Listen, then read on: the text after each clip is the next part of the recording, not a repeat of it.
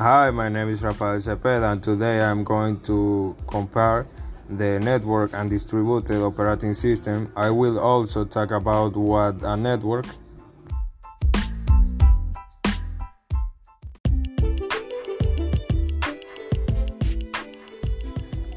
Distributed operating system. It consists of several interconnected autonomous computers that communicate with each other through a shared communication network and each of them has its own memory unit and CPU while the network operating system runs on on a server and provides the ability to manage data users, groups, security, applications, and other networks functions. Also, server access is possible remotely from different locations and types of systems.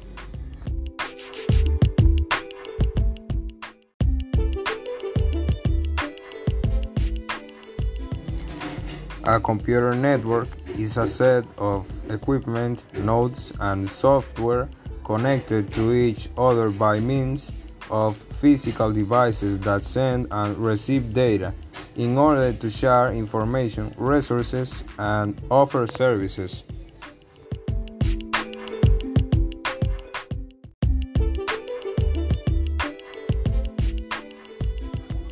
The benefits of having a computer network are as follows data transmission rate installation cost, shared resources, centralized management software, and teamwork.